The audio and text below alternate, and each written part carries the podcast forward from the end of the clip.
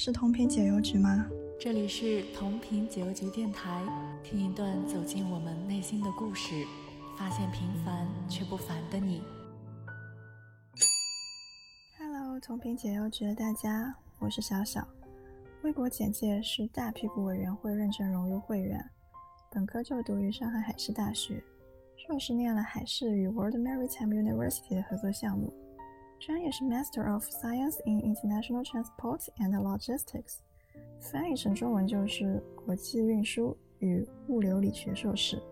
现在是有着一年工作经验的从事外贸工作的办公室小白，介绍了一长串的个人背景，但其实今天聊的主题和以上都没有太大的关系，而是和大家来聊聊在这个世界生活了二十五年之后，对友情、亲情。和爱情的一些浅薄理解，在人的一生中，亲情对象是一出生就有的，不能够去主动的选择。总说婚姻是赌博，其实父母和子女的对应对象才是最大的未知数，甚至可以说是单向的。我一定拥有父母亲，但我却可以没有子女。还有许多挂着七大姑八大姨的分支亲情树。即便不怎么亲近，也算是亲情中的一件。那家庭呢？其实是一个爱情成果展示，父母的状态直接影响孩子对爱情的态度。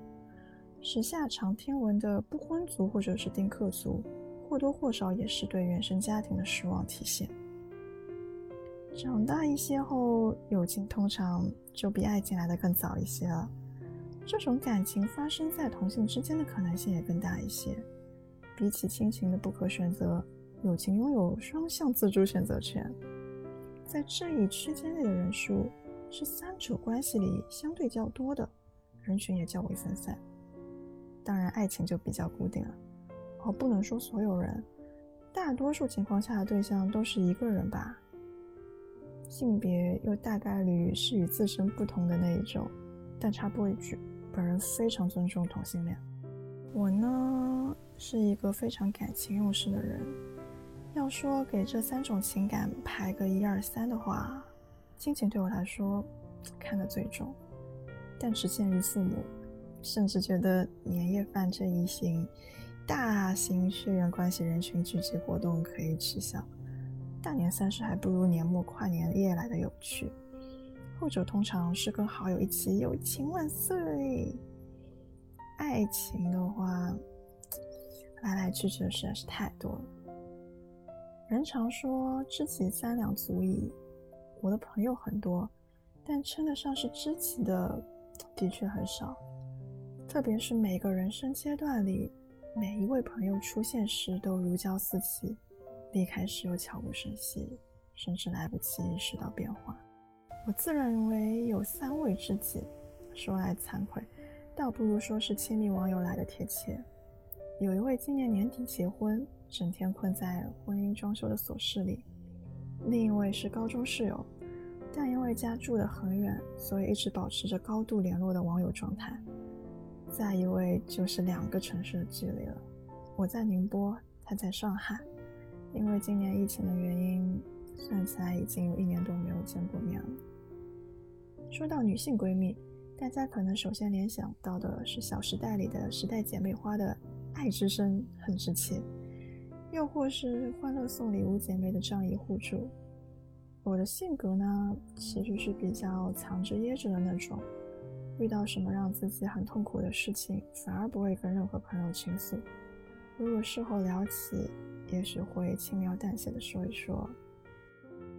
不知道大家认不认同？一个朋友通常只会陪伴你一小段人生，所以不用太难过他的离去这句话。我想说说我的看法。来来去去的朋友太多了，我不记得第一个交换手机号码的姐妹，也不记得第一个聊到深夜的朋友。友情不像爱情那样国家认证，不像亲情那样血浓于水，就像是两个相交的圆。有一部分的生活是彼此分享交换的，但当有一方朝着相反的方向拼命而去，那么就是两者感情越来越淡，要么就是另一方更加用力的去追赶。我很心疼那个追赶、想要融进对方生活的缘。每个人都有自己的路要走，不必太执着友情的对象是知己哪一位。再说说爱情，和现在这位认识了七年多，在一起一年多，说起来到今天刚好是四百天了。这位心动男孩呢，的确是被我当成心中的白月光了。毕竟过了这么久的时间，我还能喜欢他，同时他也喜欢我。这件事情大概就是七老八十的年纪想起来也会勾起嘴角的那种回忆。许多人在平衡爱情和友情时有两种极端情况：一是防火防盗防闺蜜，把两种感情完全隔开；一种是希望爱人和朋友都能够在身边完成一个圈子。如果把这两者情况折中一下，可能就是我的回答啦。其实我之前也有交过几个男友，但除非大家是一个圈子里，都不怎么会介绍给我别的朋友认识。如果分手了还要去解释，实在麻烦。不过这次就不太一样了，我开始愿意分享和交流自己的感情，希望我的男朋友能够受到朋友和家人的认可，也希望我的男友能够更熟悉我的朋友圈。今年的春节让我们拥有了很多多出来的时间，在那段时间里，我开始转变视角，重新审视亲情、友情和爱情。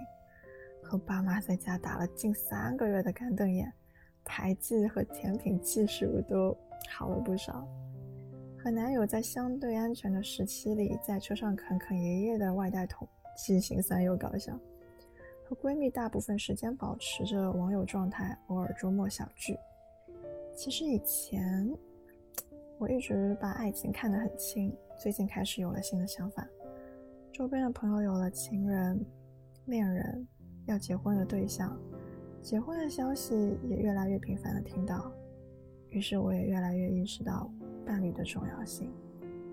大概这就是我们会用很多标准去评判某个人是否合适与自己共度未来无聊的几十年这一种相守，是朋友和家人都无法每时每刻陪伴的存在。于是乎，爱情的地位在心中悄然上升。说到这里，我不禁发觉，果然我依旧是随大流的众人之一。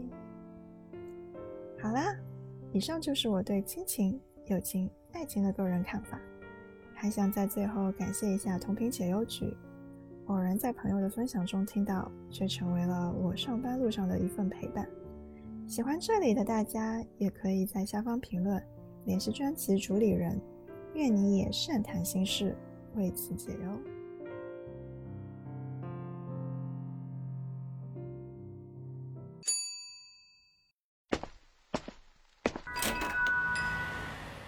欢迎在评论区与我们互动。如果喜欢的话，请订阅同频解忧局，分享你的精彩故事。我们下期不见不散。